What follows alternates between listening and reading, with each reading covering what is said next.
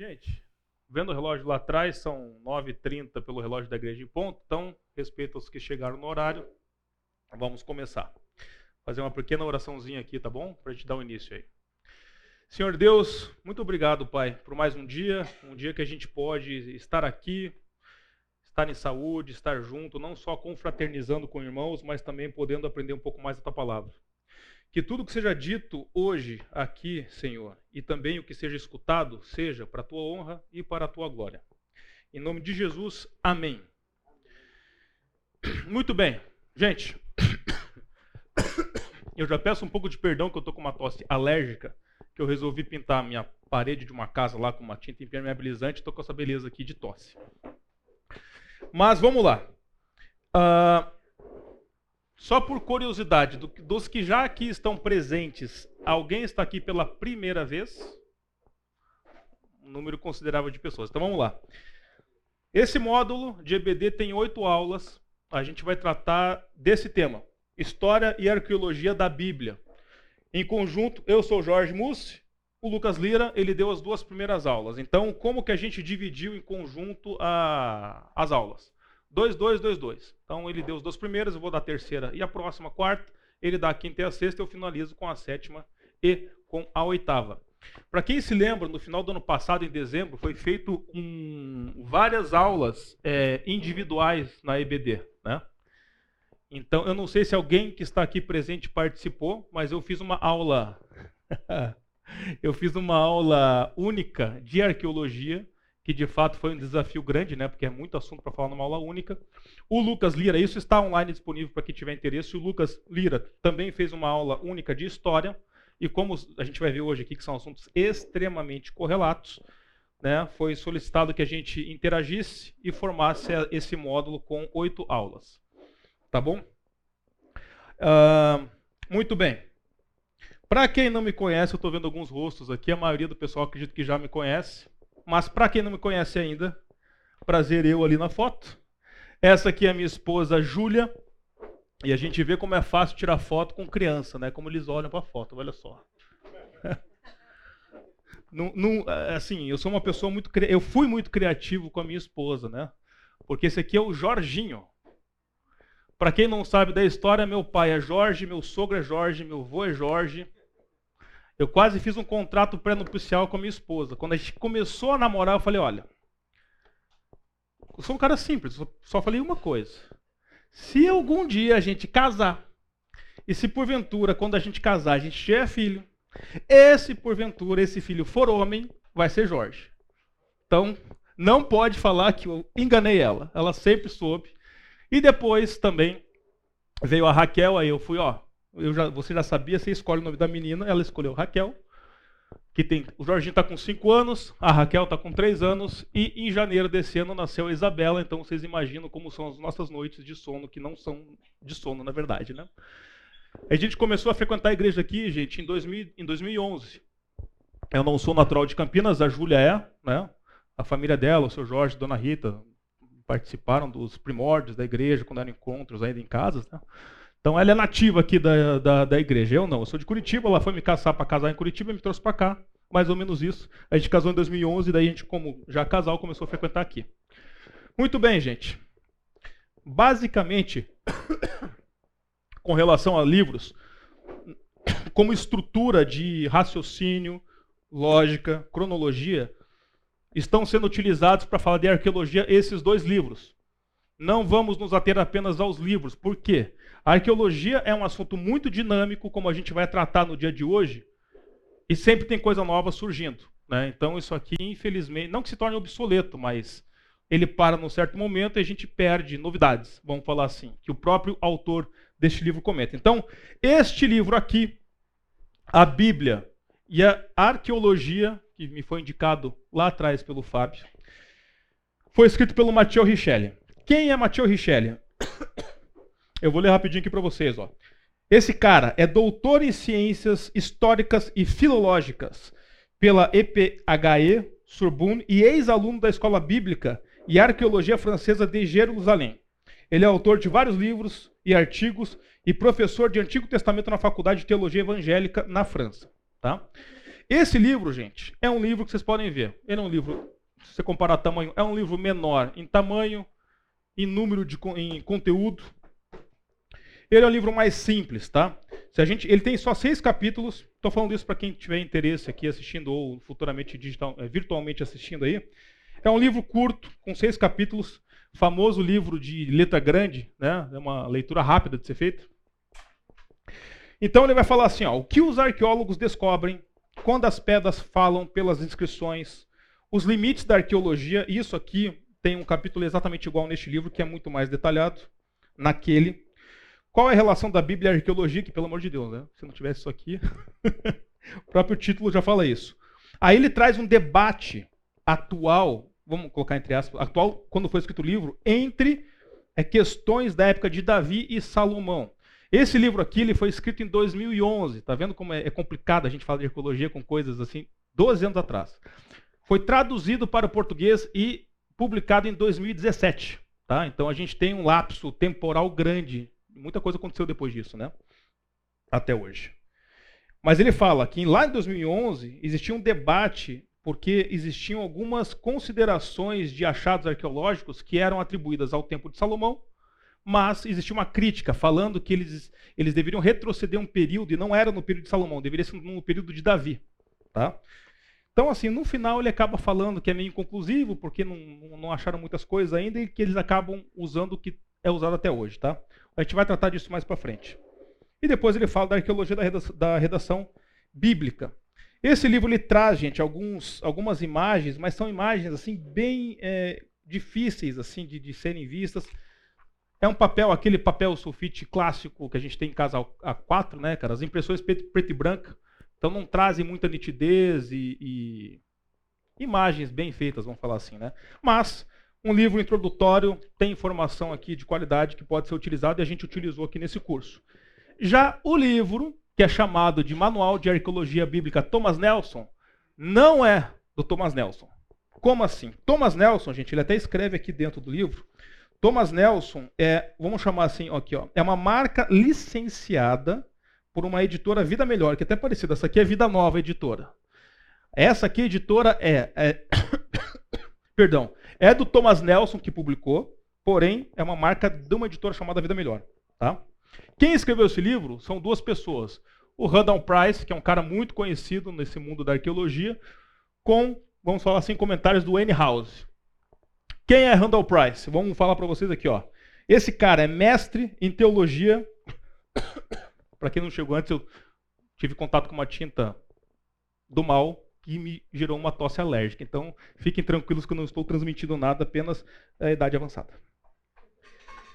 O Randall Price, ele é um mestre em teologia por Dallas, PhD pela Universidade do Texas, ele é professor, pesquisador de estudos bíblicos e judaicos na Escola da Divindade uh, da Universidade da Liberdade, onde ministra cursos de doutorado e ensina arqueologia bíblica desde 2007. Então a gente pode ver que esse cara aqui já é mais a praia de especialização mesmo quando a gente fala de arqueologia. Ele dirigiu escavações no Planalto de Qumran. Para quem não lembra, Planalto de Qumran, onde tem os manuscritos do Mar Morto de 2002 a 2012. O cara passou 10 anos da vida também fazendo escavações lá de manuscritos do Mar Morto. Ele atua como co-diretor, blá blá blá. Enfim, ele escava. É, tem muita coisa aqui, gente. Ele escava cavernas do deserto da Judéia. Em 2017, escavações na caverna, porque tem várias cavernas em Qumran, né? Na caverna 53 de Qumran, revelaram a primeira caverna de pergaminhos em mais de 60 anos. Ele tem vários livros escritos além desse aqui, né? Ele fala lá os segredos do, dos pergaminhos do Mar Morto, entre outros. Tá? E o N. Que ele contribui com o escritor principal aqui, ele é doutor em teologia pelo Concordia Seminary. Seminary. Ele também é formado em direito. Enfim, é isso.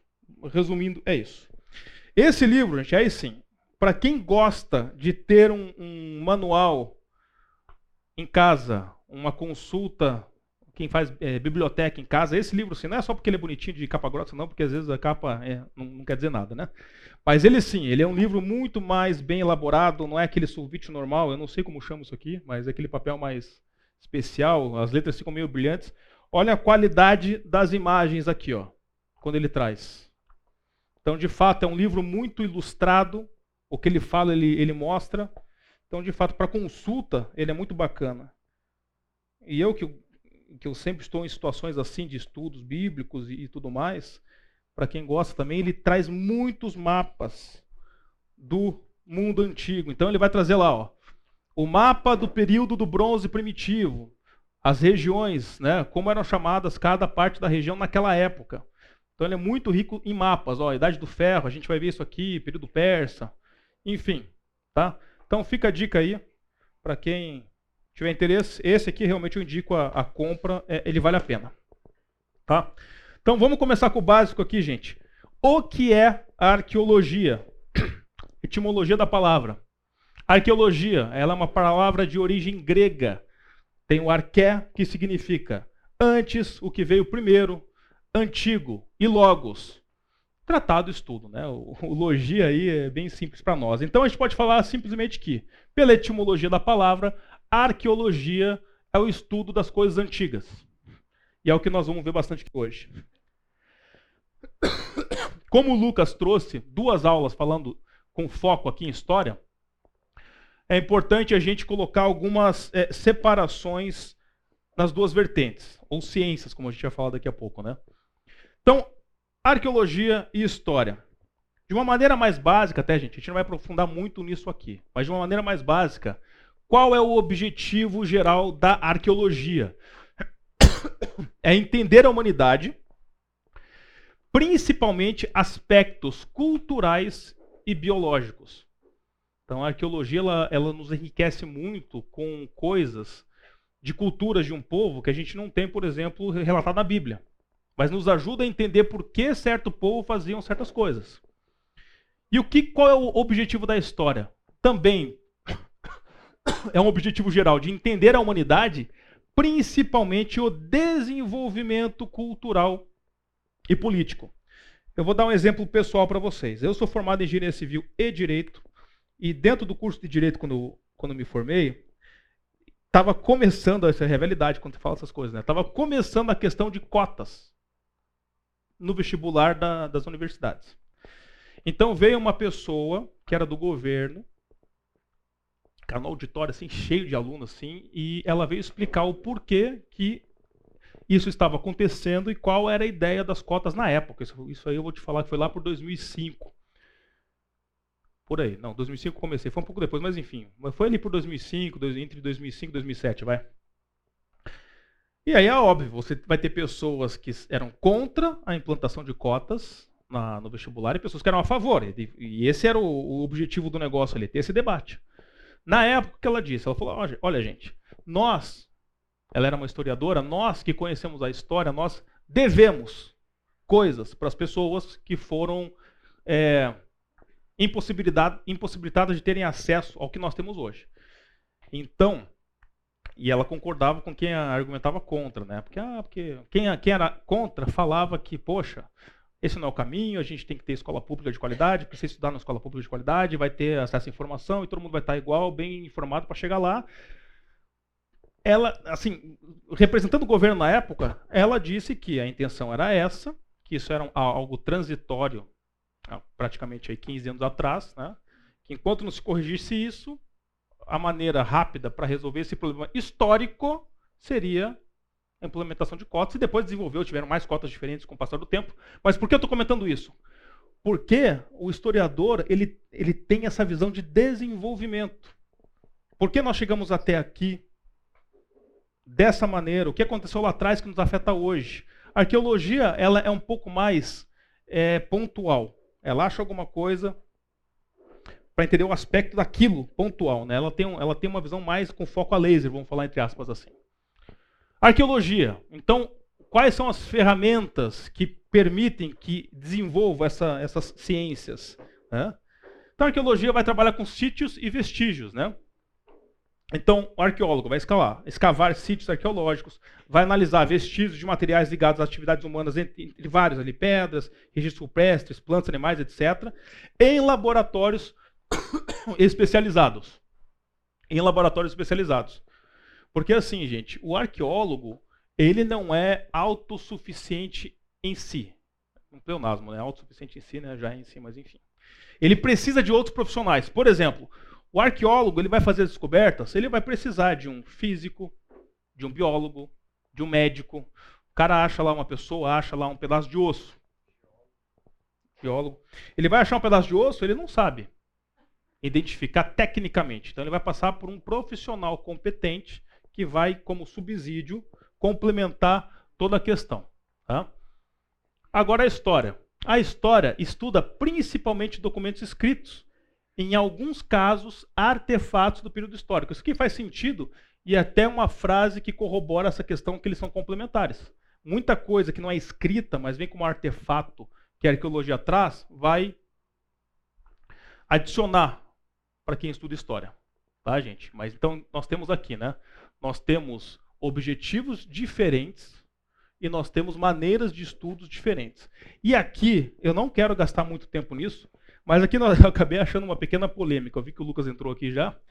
Não, eu vou seguir na linha do que o Lucas já trouxe para nós na segunda aula, se eu não me engano. A história é uma ciência, considerada uma ciência. E de fato, eu achei um artigo lá que, agora não vou lembrar a data ao certo, mas tem um momento em que a história de fato ela é considerada uma ciência. Porém, eu acabei achando uma polêmica. É, artigos acadêmicos querendo falar contra que a história não deveria ser considerada uma ciência, e tem lá as justificativas, mas enfim, nós vamos seguir com a ciência que é o mais, obviamente, considerado. A história é uma ciência. Então, eu coloquei entre aspas essa questão de ser uma ciência analítica documental, justamente por causa dessa pequena polêmica, mas considerando as duas ciências, por que, que a gente, o que, que a ciência da arqueologia faz?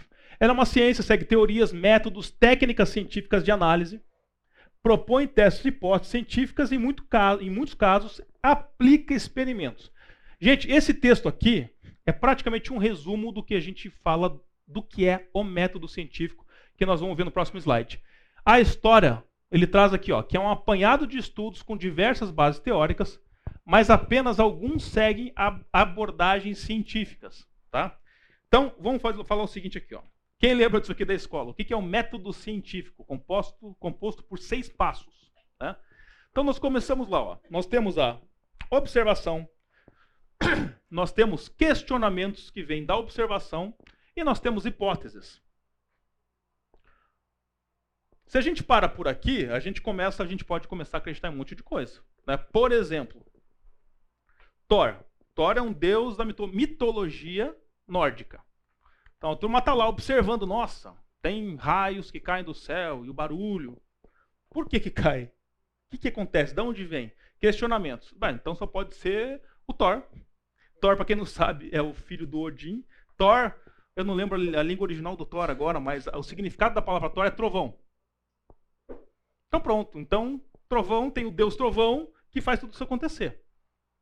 Mas o método científico ele vem para tentar nos, vamos colocar entre aspas, nos iluminar, né, com respostas um pouco mais plausíveis. Então, nós vamos ter aqui depois da hipótese as experimentações que vão tentar comprovar a hipótese. Depois, é claro, nós vamos ter a conclusão e nós vamos divulgar o resultado. Isso é um método científico. Então, quando a gente fala que a ecologia ela utiliza também de métodos científicos, eu vou trazer um exemplo aqui que é muito conhecido para datação tá? arqueológicas, que é o carbono 14. Carbono 14 utiliza de método científico? Sim. Olha só que coisa interessante. Para quem não sabia, nós temos alguns tipos de carbono que divergem entre si. Nós temos ali o carbono 12, carbono 13 e o carbono 14. Eu não sei se ficou muito pequenininho para vocês, mas olha só. Aqui tem a legenda, ó, bolinha amarela é elétron, bolinha rosa é nêutron e bolinha azul é próton. No carbono 12, aqui dentro nós temos prótons e nêutrons. Se a gente contar as bolinhas aqui, ó, nós temos seis nêutrons e seis prótons. Tá? Esse átomo é um átomo extremamente estável, bonitinho, e por isso que ele é carbono 12, porque as somatórias dos prótons e nêutrons aqui dentro, nós temos 12, seis de cada um. Depois nós vamos ter o carbono 13. Qual é a diferença para o carbono 12? Ele tem um elemento aqui dentro a mais, que é um elemento de nêutron. Ele adiciona um nêutron a mais aqui. E esse aqui é o carbono 13. E aí nós chegamos no nosso querido carbono 14. Entra mais um nêutron dentro dele. Então nós temos seis prótons, oito nêutrons, que somados, obviamente, vão dar 14. Esse carbono aqui, ele é um átomo radioativo. E como é que ele surge, gente? Tá? A datação do carbono 14. Então, o que, que o, o autor nos traz aqui? Né? O carbono 12 é praticamente todo o carbono que nós temos no planeta Terra. 99% do que tem de carbono no planeta é o 12. Que bom, né? Porque ele é estável e não é radioativo. O carbono 13 é aproximadamente 1% do total. Já o carbono 14, olha que. Ó, gente, tem, quem quiser cadeira ou sentar, tem uma, uma cadeira aqui disponível. Tem aqui na frente, ali do lado também, tá, gente? Então, fiquem à vontade, pessoal está se relocando aí. Fica a dica. C14, apenas 0,001% do, do total. Esse elemento é um elemento radioativo. Não é a, a, nossa intenção aqui ficar entrando muito em detalhes de química. A aguinha ajuda a parar de tossir. Porém, como ele é muito estável, ele tende a emitir uma partícula beta até se transformar em nitrogênio. Então ele está ali sendo carbono 14, ele está muito estável, ele não está afim de ser carbono 14, ele quer, ele tende a ser um átomo, se transformar no átomo de nitrogênio. Ou seja, o que acontece com a, essa instabilidade dele com o tempo faz com que ele tenha um decaimento da radiação. E é isso que a turma mede para fazer datação. O teste com carbono 14 só é confiável para datações de, no máximo, 50 mil anos, aproximadamente. Entre 50 e 60 mil anos. A radioatividade é muito pequena. Ela cai pela metade a cada 5.730 anos. Ou seja, gente, como é que. Vamos lá, por que, que o carbono 14 existe? Planeta Terra é bombardeado por raios, cósmicos, raios cósmicos e solares. Esses raios, quando entram em contato com a nossa atmosfera, vão entrar em contato com gás carbônico. Esse contato com o gás carbônico vai gás carbônico, né, vai transformar esse átomo no 14. Tá? Então isso vem de fora do planeta. Raios cósmicos, solares, vem para fora. O que acontece? As plantas fazem fotossíntese. Quando elas absorvem esse gás carbônico que teve contato com os raios cósmicos e solares, que já tem o carbono 14 dentro dele, elas absorvem o carbono, carbono 14. É um ser vivo. É um, é, um, é um, princípio básico. Quem tem carbono 14 são seres vivos. Né? Coisa que morre. Coisa que morre, orgânico ou orgânico, vegetal ou animal, vão ter carbono 14. Os animais que comem as plantas absorvem o carbono 14. A gente que come tudo, come as plantas e os bichos, todos nós aqui temos 0,001% de carbono 14 nos nossos corpos. Tá vendo? Quando tiver uma discussão e falar, você é uma pessoa tóxica, eu sou mesmo. Tenho carbono 14, você também. Todos nós. Né? Então, assim, gente, você está vivo, você continua se alimentando, você está sempre colocando no 100% a tua taxa de carbono 14. Quando a planta morre, você pega lá a madeira, aí sim é possível fazer uma datação. Porque o que, que os, o, o, tem que ser muito nerd para adivinhar isso, né? O, o, cara que ganhou o prêmio Nobel, Nobel, Nobel ou Nobel, gente, sempre confundo. Nobel. O prêmio Nobel foi o Lib. Ele, ele que conseguiu chegar nessas, nessas informações.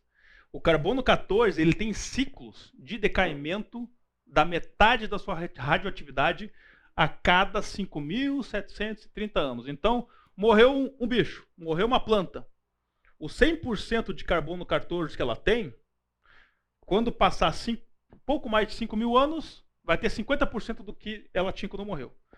Mais 5 mil e poucos anos, vai cair 50 dos 50, então vai virar 25. Eles falam que a vida útil da existência dessa radioatividade são de 10 ciclos. Então, por isso que ele fala que é no máximo aproximadamente 50 mil anos. É claro que sempre vai ter um pouco para mais, um pouco para menos, é uma média aproximada. Por isso que é mais ou menos entre 50 mil e 60 mil anos, porque a radioatividade, ao passar desse tempo, acaba. Ou seja, carbono 14 não vai funcionar para dinossauro. Não é o tema da nossa aula, mas não funciona. Você tem um limite de anos né, para que ele possa existir e você possa fazer medição para frente, gente, a gente vai finalizar, se possível, dar todo o conteúdo à aula de hoje, falando de datações. Eu quis antecipar isso porque tem a ver com o método científico que a gente está falando. Tá? Esse é um tipo de datação que a arqueologia usa. Não são, tem, existem outros. Né? Alguma dúvida, pessoal, até o momento? Carbono 14 geralmente é um negócio que a, turma curte perguntar. Muito bem. Vamos voltar para arqueologia e história.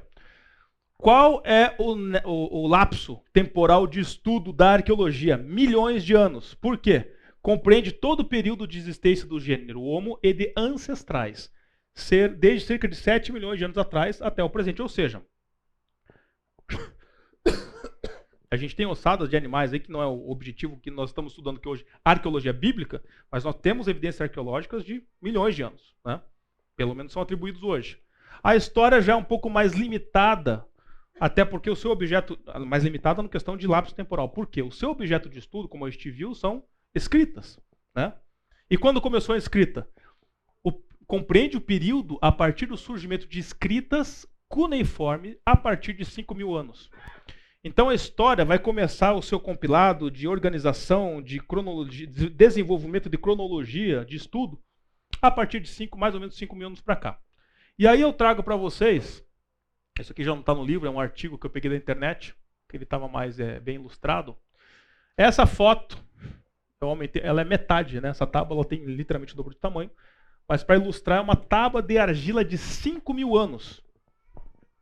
Em mil, olha só como a gente é, a gente é muito neófito, a gente é muito novo, né? Tem muita coisa que a gente está descobrindo praticamente ontem, né? Historicamente falando, 1929 foi ontem, mas vamos lá.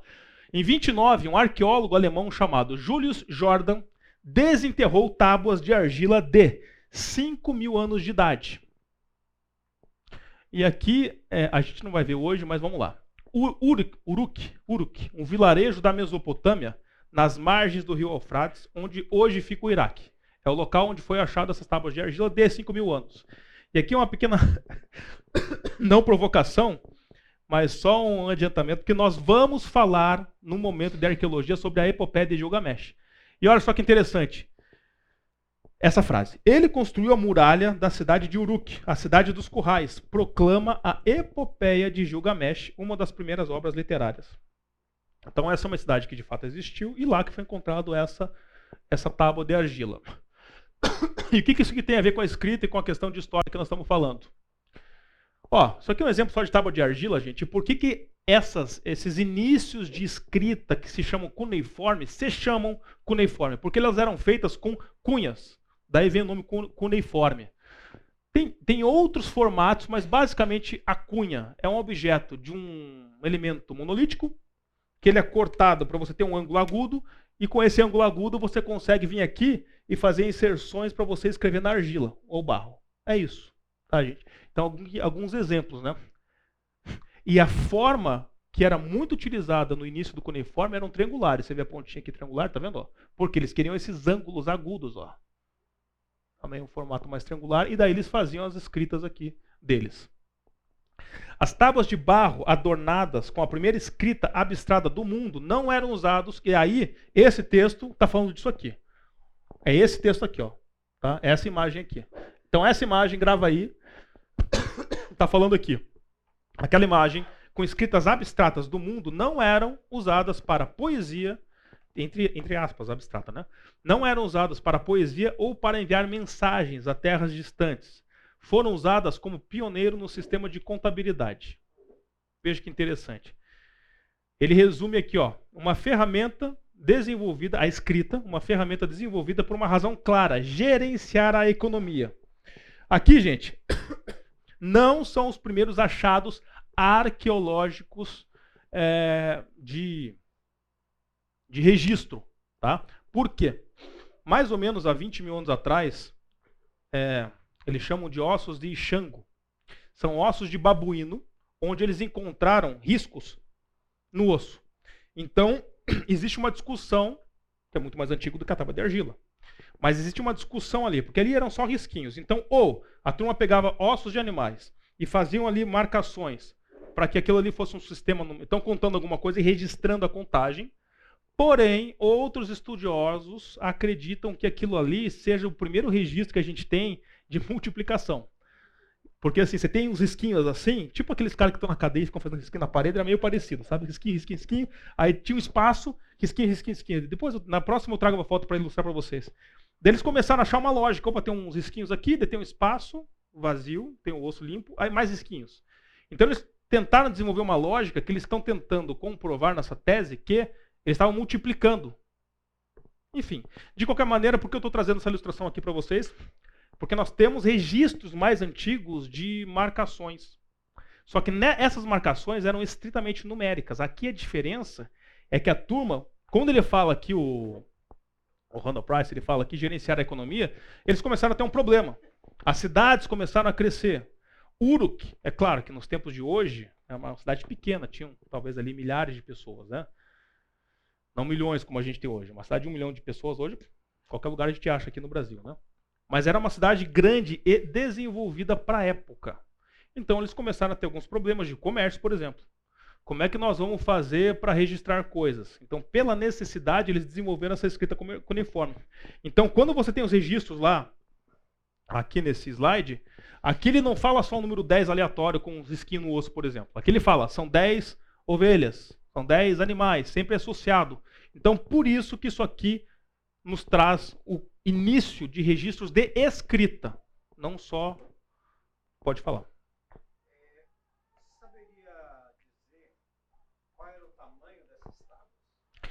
Cara, ele não traz o tamanho. Eu devo achar na internet, mas eu não tenho o tamanho dessa tábua.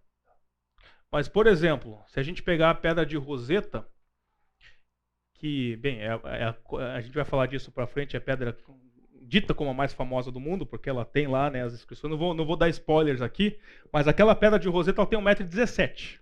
Tá?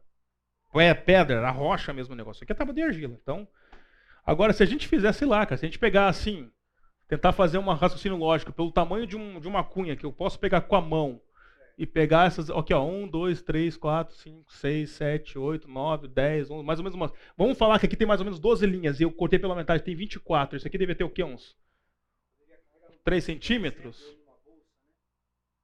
Talvez. Talvez. Tinha que ser algo leve também, né? Mas enfim. Porque eles de fato carregavam. Se a gente chutar que isso aqui devia ter, sei lá, uns 3 centímetros, 4 centímetros, 4 centímetros, vai, vezes 24, 48, meio, 50, 60 centímetros. Estou pensando em voz alta com vocês. Eu posso trazer essa informação depois, tá? Depois eu assisto o vídeo novo para lembrar das perguntas e eu trago o que eu tiver que trazer.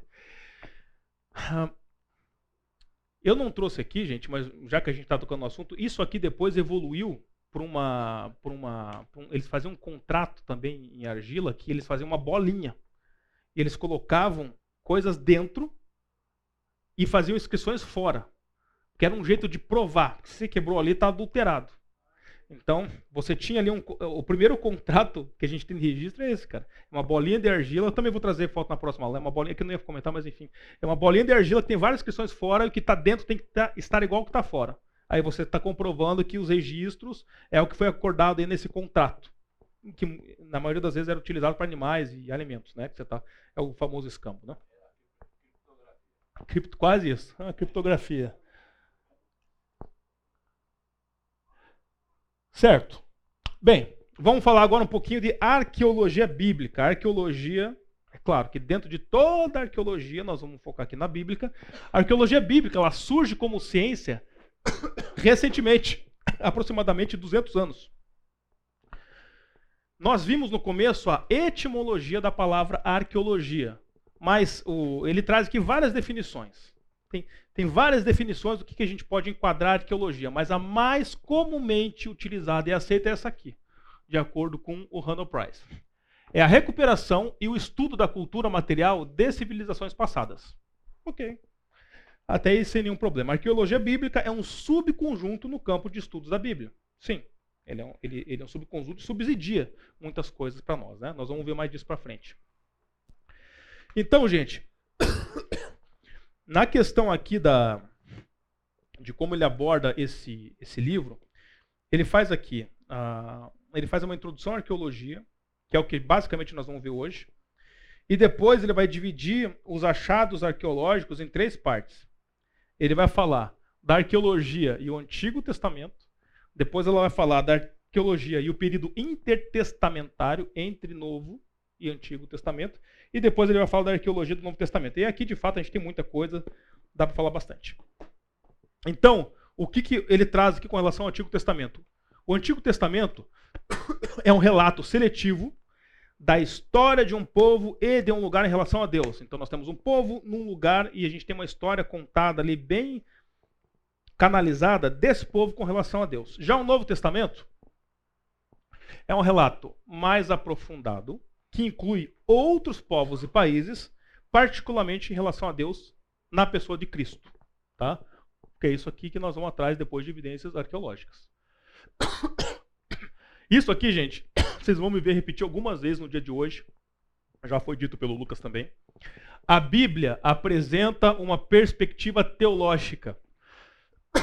A arqueologia é uma perspectiva científica. Por que isso é muito importante a gente frisar? A Bíblia não tem o objetivo de historiar. Não tem. O objetivo da Bíblia é ter uma perspectiva teológica. Aí você vai ter muita gente criticando a Bíblia porque, teoricamente, na questão de história, ah, porque apresenta contradições e nós vamos ver isso. Não é a função da Bíblia essa, tá, gente? A Bíblia foi escrita por homens que não eram historiadores, eram homens inspirados por Deus, para ter uma perspectiva teológica, tá? Vamos falar mais disso para frente.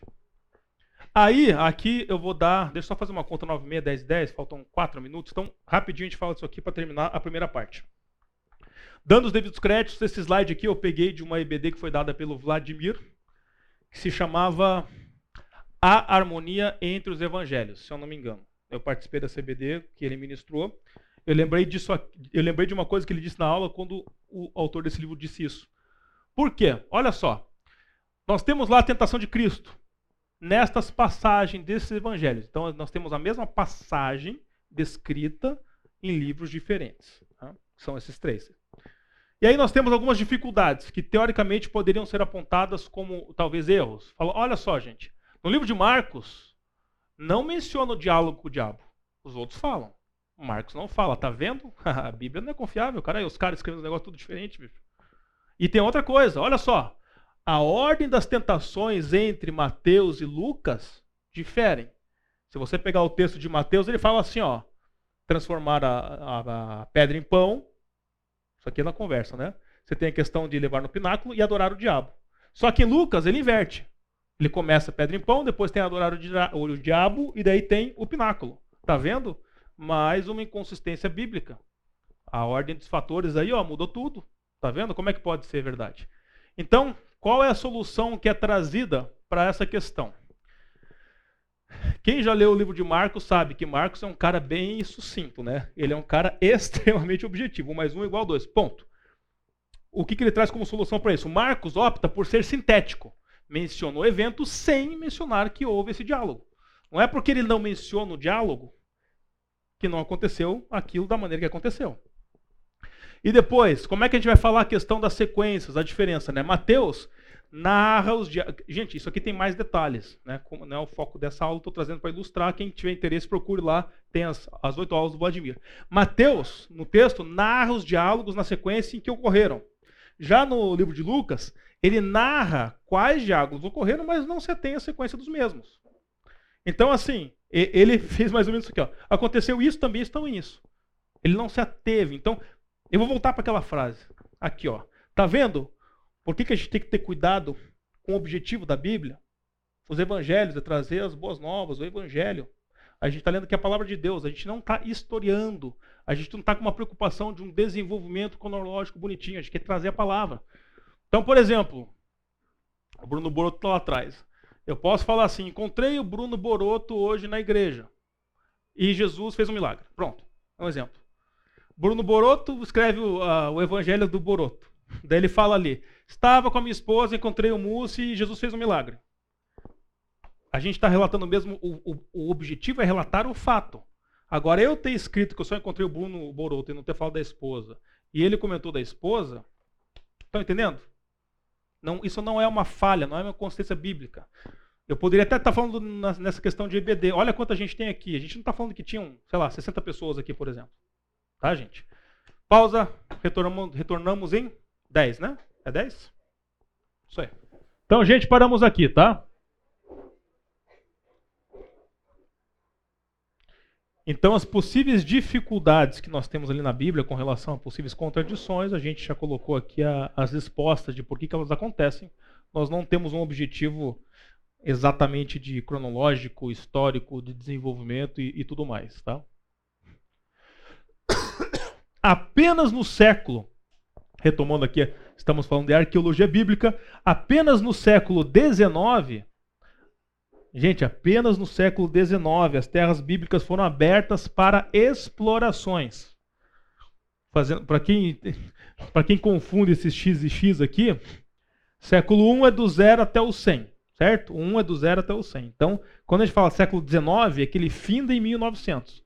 Então, no período de 1801 até 1900, neste século, apenas que as terras bíblicas foram abertas para explorações. Então, olha como isso é uma coisa assim extremamente recente, falando em períodos históricos, né? Arqueologia geral não sei te responder. Posso trazer, porque não, é, não era o foco geral, mas eu posso trazer essa informação na próxima. Foi perguntado quando começou a arqueologia geral. Não sei exatamente essa resposta. Mas a arqueologia bíblica começou aqui, com essas explorações. Então, imagine você que é um arqueólogo ou uma arqueóloga, cristão ou cristã. Aí você recebe a notícia: abriram. É tipo a Disneylandia para criança, né? Sai todo mundo correndo louco. Só que isso também teve uma crítica que foi feita aqui pelo Ronald Price. No início, houveram essas críticas, houveram críticas pelo fato de que os exploradores ou exploradoras eram, em maioria, cristãos. Mas as evidências trouxeram maior valor à Bíblia como fonte de história. Então, os críticos diziam, gente, perdão, eu vou lembrar agora. Os críticos diziam que nós estamos ferrados são profissionais que têm viés ideológico, viés teológico, são cristãos. É óbvio que eles vão lá ficar procurando ossinho, procurando coisinha para justificar coisa da Bíblia. Então houve essa crítica, só que, e a gente vai falar um pouquinho mais disso, as evidências trouxeram maior valor à Bíblia como fonte de história. E nós vamos ter alguns exemplos hoje aqui. Hoje, pessoal, nós vamos fazer assim, ó, nós estamos vendo conceitos mais gerais, de arqueologia, comparação com história. Vamos ter algumas evidências e fotos, como já apresentou, e vamos apresentar mais. Passada essa primeira aula, as próximas três, aí nós vamos falar, assim, é uma coisa muito prática. Descobertas arqueológicas, impactos de relatos bíblicos do período do, no, do Antigo Testamento inter, intertestamentário, que é onde estão os manuscritos do Mar Morto, do, do Qumran, e do Novo Testamento, tá? E mais uma crítica que o Ronald Price faz aqui. Nós estamos aqui no século no século 21, que é onde nós estamos findo em 2100, né? Aí, gente, tem uma grande publicação de mídia e entretenimento. Então nós temos série, nós temos desenho, nós temos até gibi em quadrinhos, nós temos filme. E por que isso é uma crítica? Porque a gente sabe disso. A, a Bíblia também não tem a função de nos revelar todos os mistérios e todos os detalhes. Existe um mistério, tem mistérios divinos que nós não vamos saber enquanto aqui vivos. Vamos saber no céu. Não, nos é, não, não é, nos é dado esse conhecimento. Porém, se você é um, um, um, cineasta, você vai fazer um filme, uma série, e você tem algumas lacunas, o que, que você vai fazer? Você vai preencher. Então você vai fazer alguma adaptação. Os cara, eu que gosto muito do, dos de história de Marvel, eu cresci sendo educado praticamente pelos X-Men, tá, gente? Eu vejo os filmes e falo, meu Deus, que, que heresia! Isso não tem nada a ver com o gibi. fico nervoso vendo Wolverine com os X-Men lá. Né? Só que, assim, eles fazem adaptações pro filme. Agora, claro, isso é mitologia, coisa de infantil, infantil que você cresceu, né, brincando e tudo mais. Agora, a gente falando de Bíblia é um pouquinho mais sério, né? Então, a crítica é: tem muita gente que não vai atrás da informação da, dos textos bíblicos e só vê filme, só vê série, e ali a gente vai ter muitas representações que não são bíblicas. E a turma começa a acreditar em coisas que não são, não deveriam ser acreditáveis. Então é um pequeno porém que ele coloca como observação, tá? Então, gente, se nós temos essas questões aqui, é, de muitas críticas acontecendo, principalmente nessa questão de que no início a turma que foi correndo para as terras bíblicas é, foram os cristãos, surgiram dois grupos: os minimalistas e os maximalistas. obviamente pelo nome, né, os minimalistas, eles vão minimizar, inferiorizar os dados das escrituras em respeito aos dados arqueológicos. Ou seja, eles não levam em conta, gente, o que está escrito na, nas escrituras. o que interessa é dado arqueológico, ponto. Se veio a corroborar, legal, mas assim, o que de fato pega para capar ali, pega para valer mesmo, são os dados arqueológicos. No contraponto, no, no, no outro extremo, os maximalistas maximizam, priorizam as escrituras em respeito aos dados arqueológicos. Acredito que todos nós aqui, que, acredito que, se não todos, a grande maioria das pessoas aqui são pessoas cristãs, já entregaram a vida para Cristo, acreditam que a palavra da verdade é a Bíblia, como nós vamos ver daqui a pouquinho. Então nós estaríamos inseridos nesse tipo de ótica. Nós seríamos maximalistas. A gente acredita nas escrituras bíblicas e a gente sabe que a arqueologia vem como subsídio que a gente vai ver um pouquinho mais para frente. E eu preciso ser um pouco mais ágil, senão não chego nem na metade do que eu queria chegar. Minimalistas, o texto literário não é confiável. Né? O que, que eles falam? Gente, o Bíblia não é um documento histórico completo confiável. Quando eu, trouxe, quando eu trouxe aquela parte que o Vladimir deu, eles se baseiam em coisas daquele tipo. Olha, não é confiável, tem diferenças, não deveria ter diferenças.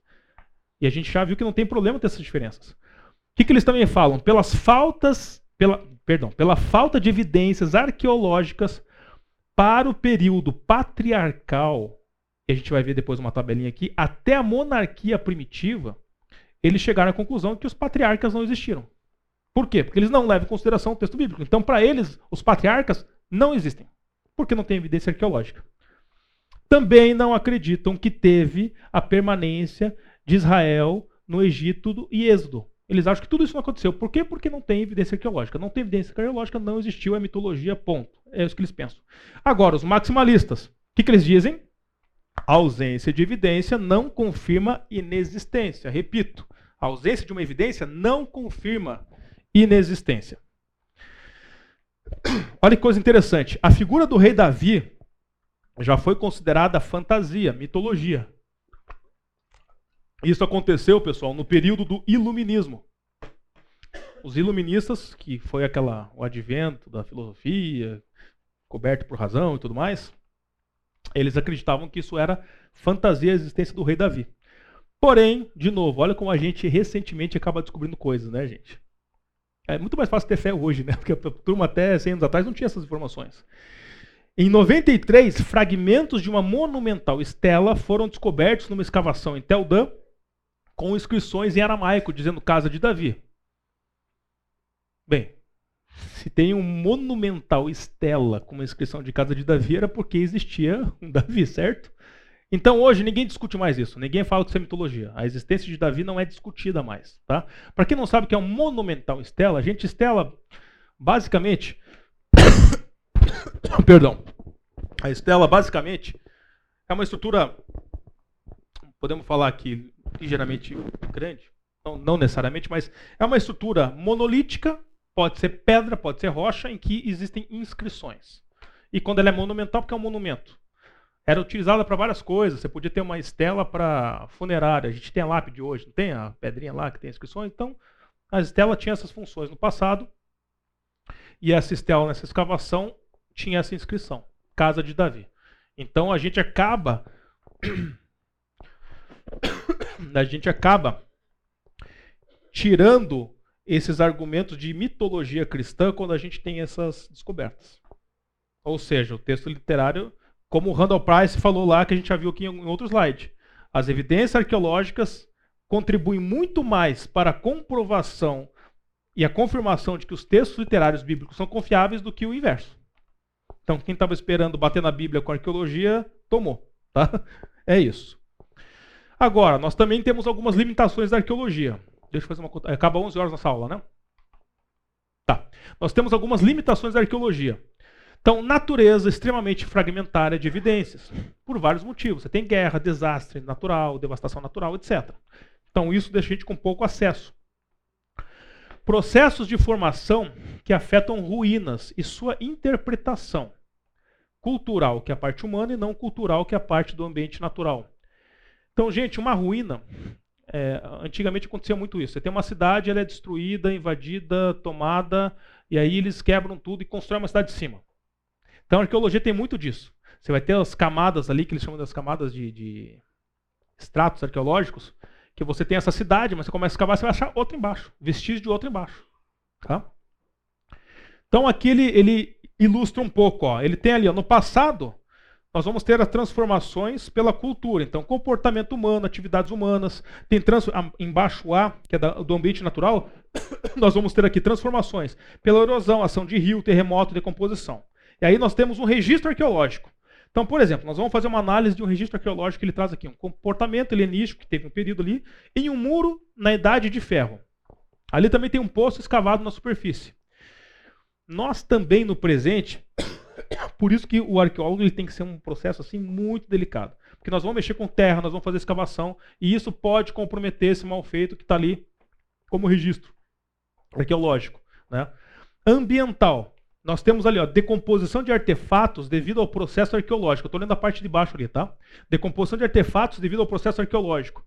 Remoção de artefatos de um contexto estável, onde ele está ali preservado, se a gente expor ele às condições de ambiente natural, nós podemos ter problema. Por exemplo, nós não nós temos a múmia. É feito datação 14 para a gente achar a idade da múmia. Só que a datação 14 não é feita, eles não tentam pegar o osso da múmia. Por quê? A múmia tem todo aquele processo que levava dias, a, a turma pegava o corpo, abria o corpo, tirava os órgãos. Eu vou parar de falar, senão desmaio, porque por isso que eu sou engenheiro e advogado, né? Não, fui para medicina.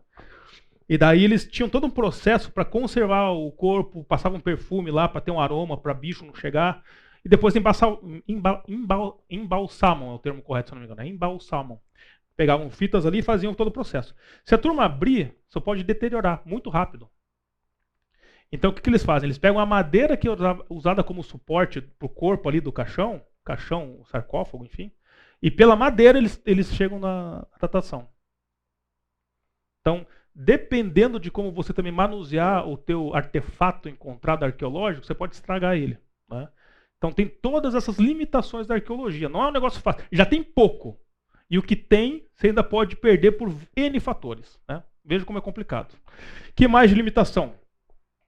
Aqui nós falamos já das duas primeiras. O terceiro, nós temos poucos sítios arqueológicos conhecidos que ainda sobrevivem foram pesquisados e menos ainda escavados. Então, pouca coisa que, que é conhecida foi pesquisado e muito menos escavado. Essa porcentagem me deixou bem perplexo, que eu não tinha noção, gente. Menos de 1% do Antigo Egito foi descoberto e escavado. Menos de 1%. Nós estamos falando da coisa, voltando para Hollywood, da coisa mais hollywoodiana que a gente fala de arqueologia, de Indiana Jones, essas coisas todas. Isso é pop, vamos falar assim. Mesmo isso, que tem muito interesse humano, menos de 1% foi escavado. É muito pouco. Tendo uma visão geral de todos os locais pesquisados, aproximadamente 5% é escavado. E olha só, no problema da gente ser tão novo nesse tipo de informação. Num processo que às vezes dura décadas. Não é uma coisa rápida de ser feita. Dos 500 mil textos cuneiformes encontrados, apenas 10% foram publicados. Por quê? Aqui, cara, ele abriu o coração, o Randall Price aqui. Ele falou um monte de coisa, mas eu resumi nessas três coisas. Condição restritiva de tempo político e custo. Tempo. Os arqueólogos, não, eles normalmente eles não são é, assim. O seu trabalho não é totalmente voltado à escavação eles são professores, eles têm as suas atividades e fazem escavação, como ele próprio falou, né? Ele tinha toda a questão profissional dele, mas ele participava de trabalho de escavação, que ele ficou aqui 10 anos, de 2002 a 2012 fazendo. Então não são pessoas que se dedicam exclusivamente ao trabalho de escavação. Você tem problema de política, nós estamos tendo, vendo o que está acontecendo lá com Israel, Iraque fornecendo Gaza e não sei o que. Tem muita coisa naquela região que poderia ser escavada. É um problema político, está tendo guerra ali, você não pode entrar lá e fazer um negócio. E custo. Você vê que coisa curiosa, né? É uma coisa extremamente importante, né? Interessante, até para a gente entender a questão da nossa humanidade, né? E eles têm dificuldade de ter recursos para fazerem os trabalhos, né? Lança o filme em Hollywood aí, a cada milhões, né? se esses filmes de arqueologia, se os arqueólogos tivessem esse dinheiro, cara, a gente teria muito mais coisas sendo descoberto. Bem, olha só, gente. ele traz um exemplo aqui, ó. Lembra que eu falei que tinham várias cavernas lá? A caverna 4, da onde foram, lá em Qumran, onde foram encontrados os pergaminhos do Mar Morto, eles levaram mais de 40 anos para serem publicados. Aquela região ela foi encontrada em 1947. Então, depois que acharam a caverna 4, por todo o processo, você vê que não é uma coisa de achismo, né? Para eles publicarem algo, vai passar por toda aquela metodologia científica para chegar numa divulgação de fato que ela é uma coisa fidedigna. Mais de 40 anos. Então veja, gente, quanta coisa já foi encontrada e que nós hoje a gente vai morrer e não vai ter acesso, talvez, às, às, os resultados dessas, desses estudos, né? Nós não vamos ter.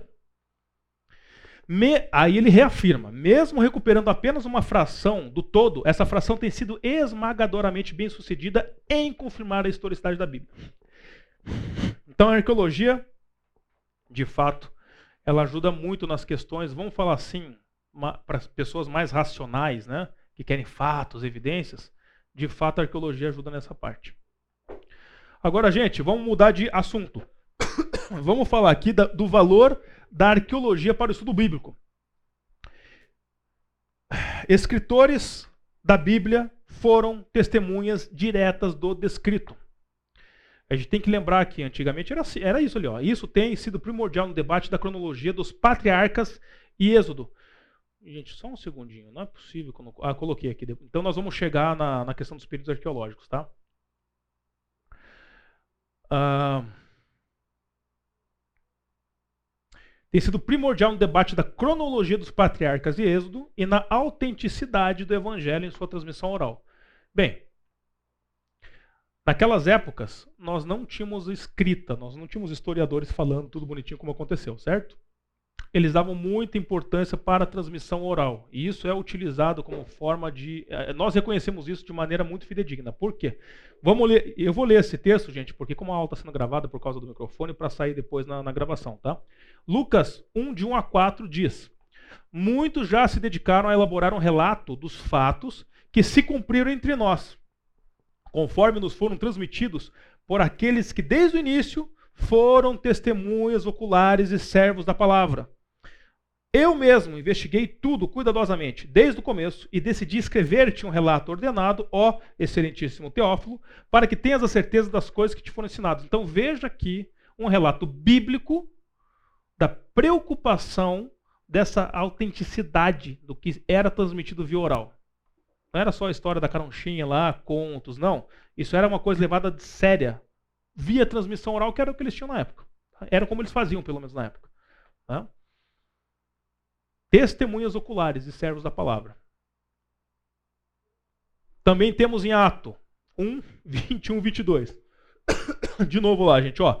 Portanto, é necessário que escolhamos um dos homens que estiveram conosco durante todo o tempo em que o Senhor Jesus viveu entre nós, desde o batismo de João até o dia em que Jesus foi elevado dentre nós às alturas. É preciso que um deles seja conosco testemunho de, de sua ressurreição. O que está acontecendo aqui? O que, que essa passagem está dizendo? A escolha do novo apóstolo. Porque Judas aqui já tinha ido embora. E aí vocês vão lembrar de toda a importância do número 12 para a questão da, dos tribos de Judá. Tinha todo um contexto do número 12. Então eles precisavam do 12 de novo. Então veja a preocupação aqui dos apóstolos quem vai ser o décimo segundo, né? Jesus já subiu para as alturas. Temos que repor Judas aqui que você vazou. Tinha algumas opções. Eles jogaram a sorte lá, dado, jogaram o dadinho lá e, e, veio Matias. Mas as pessoas que foram selecionadas para que fosse jogada a sorte, tinha que ser aqui, ó. Uma pessoa que esteve conosco durante todo o tempo em que Jesus viveu entre nós e foi testemunha da sua ressurreição. Tá vendo? Olha a, a, mentalidade da turma. Essa era a mentalidade da turma quando faziam essas passagens. 1 Coríntios 15, 6 fala: Depois disso apareceu a mais de 500 irmãos, de uma só vez, a maioria dos quais ainda vive, embora alguns já tenham adormecido, que morreram, né? já tenham morrido. Então, ou seja, de novo, ele está dando uma ênfase que muitas pessoas viram o que eles tão, essas boas novas, o que está sendo relatado, pessoas testemunharam de maneira ocular, não só os apóstolos, porque a gente tinha vários discípulos, certo? a gente não sabe o número exato. Dentre os discípulos foram escolhidos apóstolos, tiveram super cuidado para repor ali um apóstolo para representar esses doze, e depois várias pessoas também viram. Então existiram testemunhas oculares. Gente, se fosse uma imaginação, vamos, vamos usar um pouco de raciocínio aqui, né? Dificilmente estaríamos aqui 60, 70 pessoas hoje falando disso. Se fosse uma invenção, né? Não seria tão fácil, ainda mais com a perseguição que os cristãos tinham. Mas enfim. Valor da arqueologia para o estudo bíblico. Então, gente, ó, vamos voltar naquela frase. A, a, a, Bíblia não tem a função de historiar. Então, nós podemos dizer de maneira mais simples, está aqui, ó. A história é essa bola grande. Toda a história. Essa bola, essa circunferência é maior. Dentro da história, nós temos o texto bíblico, que vai nos trazer narrativas escritas dentro dessa bolinha menor, com o foco teológico. Se a Bíblia tivesse um, esse foco histórico, ela ia tentar englobar tudo isso. Não é. O foco teológico é uma bolinha dentro da história. E aí, recentemente, nós temos aqui dados arqueológicos. Aí nós temos várias coisas, como a gente já falou, dinossauros, outras coisas tal. Dentro desses dados arqueológicos, nós vamos ter dados arqueológicos que são da época onde foi escrito o texto bíblico. Nós temos essa interseção ali.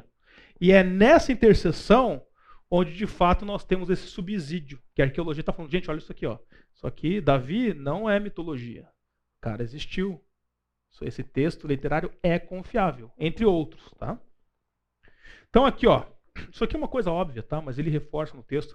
A arqueologia como texto, entre aspas, também requer interpretação, exegese, né? né? Quando a gente fala em exegese, pô, como engenheiro civil, uma coisa básica, se eu falar para vocês hoje, em 2023, aqui nessa sala, no Brasil, é, essa construção aqui, nós estamos na sala número 10 da, da igreja, e essa sala tem um pé direito de 2,70 metros. E todo mundo vai entender que o pé direito da sala, que tem 2,70 metros, é a altura do chão até o início do, do, da, da outra laje que a gente chama de teto. É claro.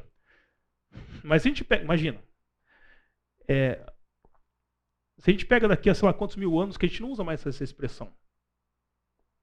Poxa, não faz sentido nenhum você ler um livro onde está escrito que o pé direito de uma sala tem dois, mais de dois metros. Então, por isso que você não pode só ler o texto ipsis literis. Tem textos que você vai precisar da exegese. Você vai ter que ter uma interpretação para entender que contexto, naquele contexto, o que significava. Porque a língua é dinâmica, certo?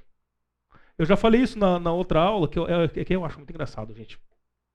O verbo transar, para as pessoas aqui que viveram a sua juventude na década de 70, era uma gíria dos jovens.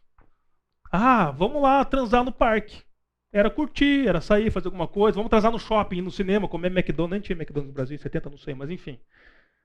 Era um verbo que não tinha. Claro que significava. Tipo, é tipo curtir, cara. Transar era curtir. Tem outro, se você pegar o dicionário Aurélio, você vai ver lá. Transar também para. É, é tipo, transação. Você faz, põe o cartão de crédito na maquininha. Você está fazendo uma transação. Ninguém se. Oh, meu Deus, transação. Não, é, a gente ainda usa hoje. Mas a língua é dinâmica. Hoje ninguém dos jovens fala, vamos no parque transar, pelo amor de Deus, porque a conotação hoje, né, é outra. Talvez tenha gente que faça, mas enfim, espero que não seja da igreja, né? O editor corta essa parte aí. Mas a língua. E, gente, nós estamos falando de um verbo dos anos 70. 70, 23, 53 anos atrás. Imagina a dificuldade de você trazer de forma correta texto de dois mil anos atrás. De uma outra cultura, de outro povo, de uma outra língua. Temos que ter gente profissional que faça isso de maneira certa. Mas tudo bem.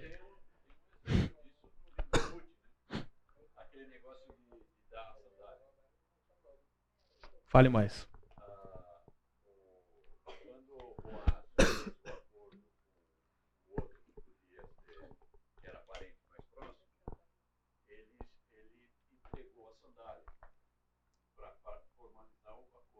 Uhum. está uh, registrado, porque já não era mais costume. Então, ah. foi escrito, uh, já aquilo não, não se fazia mais. Não se fazia mais então tem... Todo mundo escutou a questão da sandália que foi entregue? Não? É que eu não lembro dessa história. É, no livro de Ruth está registrado que um homem entregou a sandália.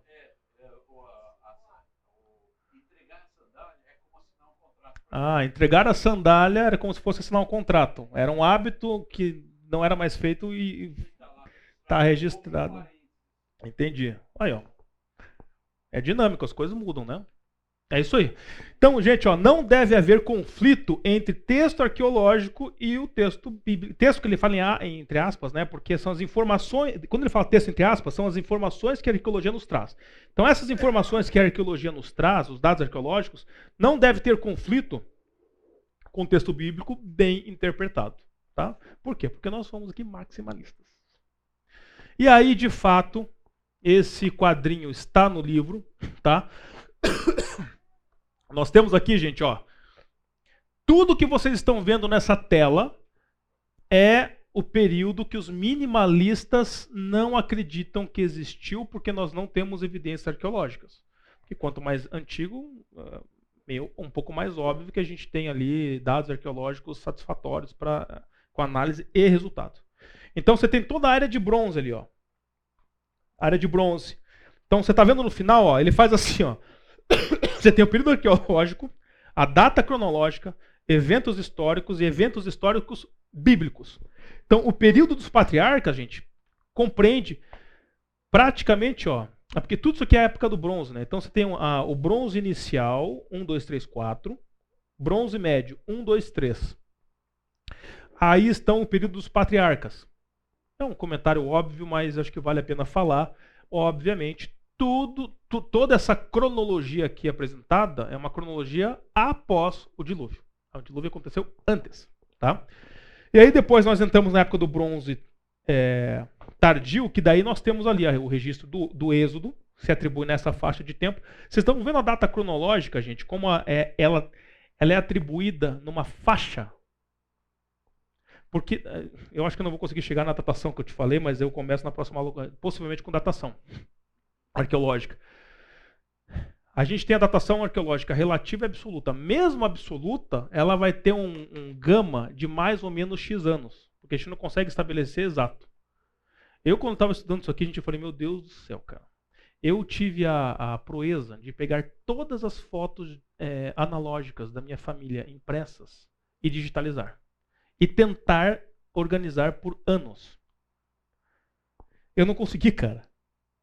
Sendo que são fotos que eu apareço quando criança, tem meu pai, minha mãe lá tal. Algumas é óbvio, né? Você vê festa de aniversário. A arqueologia é meio parecida, por isso estou comentando. Você vê lá, festa de aniversário, cinco anos. Bom, você nasceu em tal ano, mais cinco anos, beleza, você consegue chegar na data.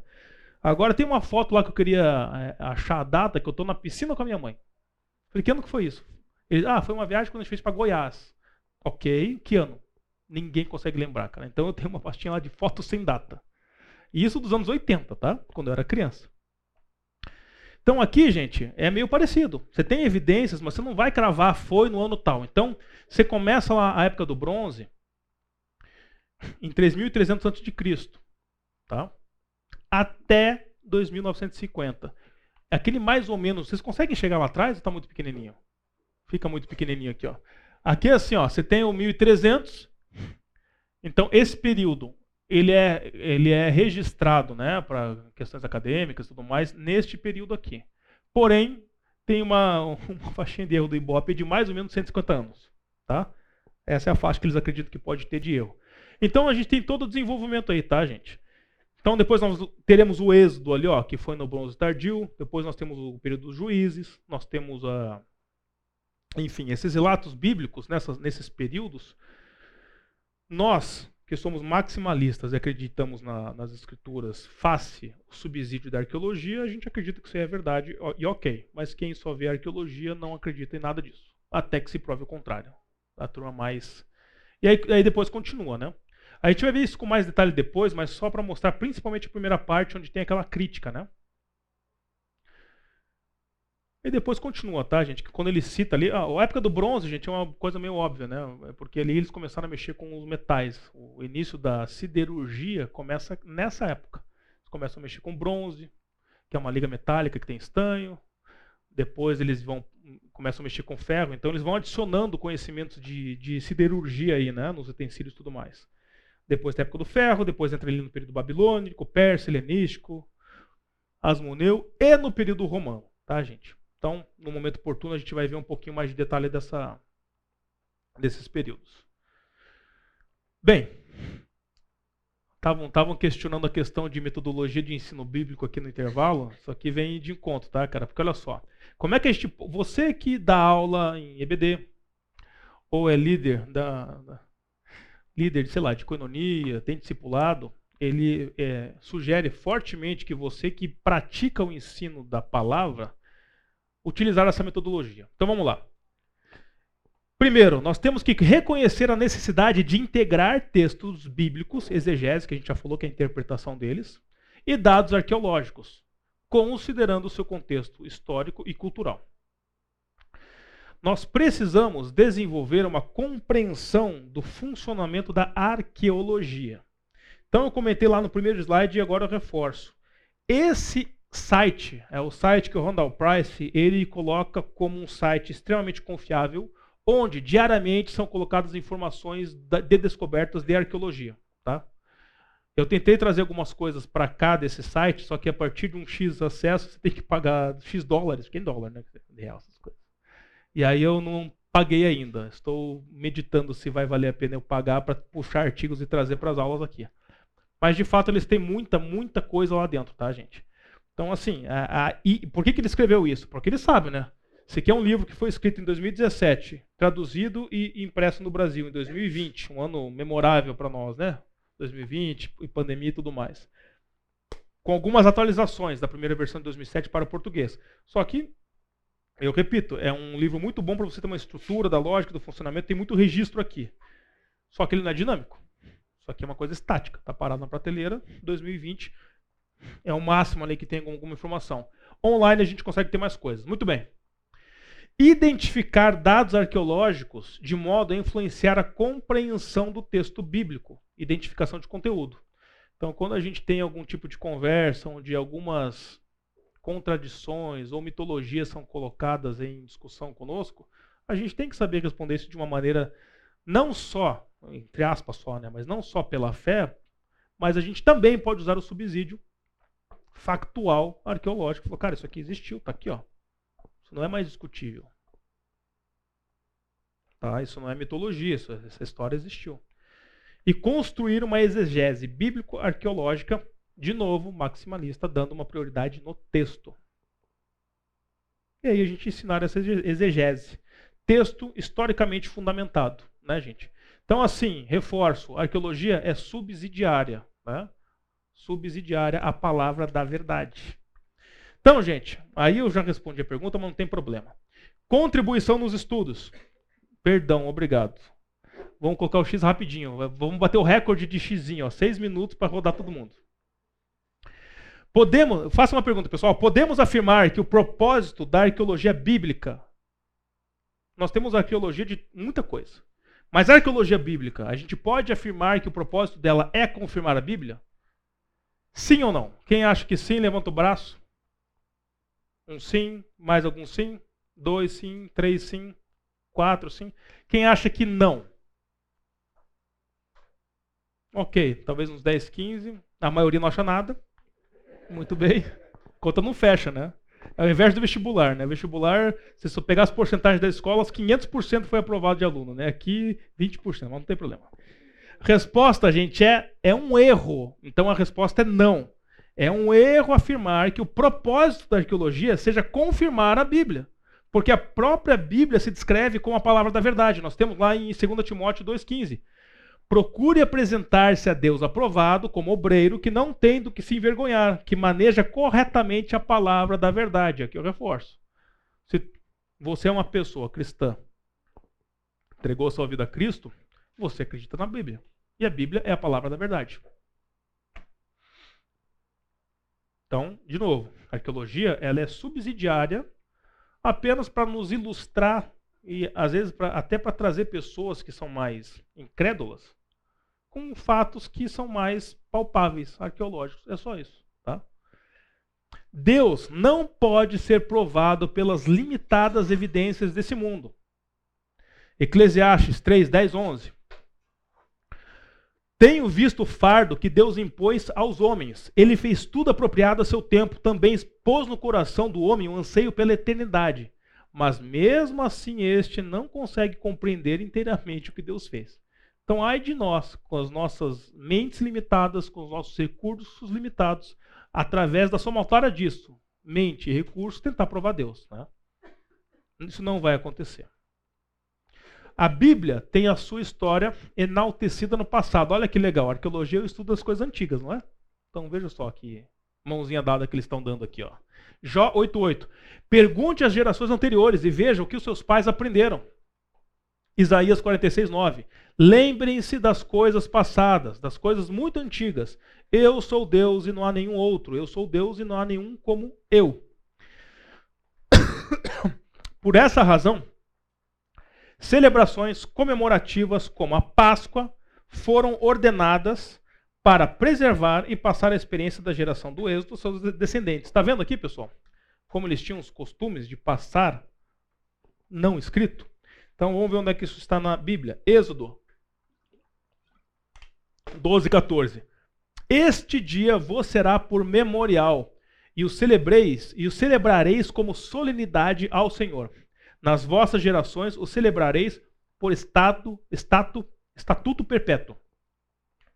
Deuteronômio 32, 2. Lembra-te dos dias da antiguidade Atenta para os anos de gerações e gerações, pergunta a teu pai e ele te informará a teus anciões e eles te dirão. Vamos só, deixa eu ver só um segundinho. Vamos só terminar dois slides rapidinho, pessoal, pode ser? Quem tiver que sair, porque tem horário com a criança, inclusive meu filho está lá, então vocês estão liberados, tá, gente? Por favor. Então, só para terminar a contribuição dos estudos, tá? Esse mesmo imperativo foi expresso no Novo Testamento com respeito a manter vivo eventos relacionados ao ministério de Jesus. 1 João 1. O que era desde um princípio, o que temos ouvido, o que temos visto com os nossos próprios olhos, que contemplamos e nossas mãos apalparam com respeito ao verbo da vida. Então veja toda a questão de você ser testemunha aqui de novo, tá? E aqui a gente fechou, tá? Contribuição nos estudos. E nós, eu queria terminar nesse assunto, as datações do sítio arqueológico. Me foi questionado no intervalo se eu ia falar só de carbono 14, não. Eu trouxe ele como exemplo. Tem outros métodos que nós não vamos entrar profundamente, porque no objetivo aqui nós vamos citar que existem outros métodos e falar um pouquinho disso, tá? Da datação relativa, da datação, datação absoluta, da, da questão de arqueologia, o cruzamento entre eles e como é que a gente chega daí de fato naquelas datas do texto. Bom domingo, pessoal.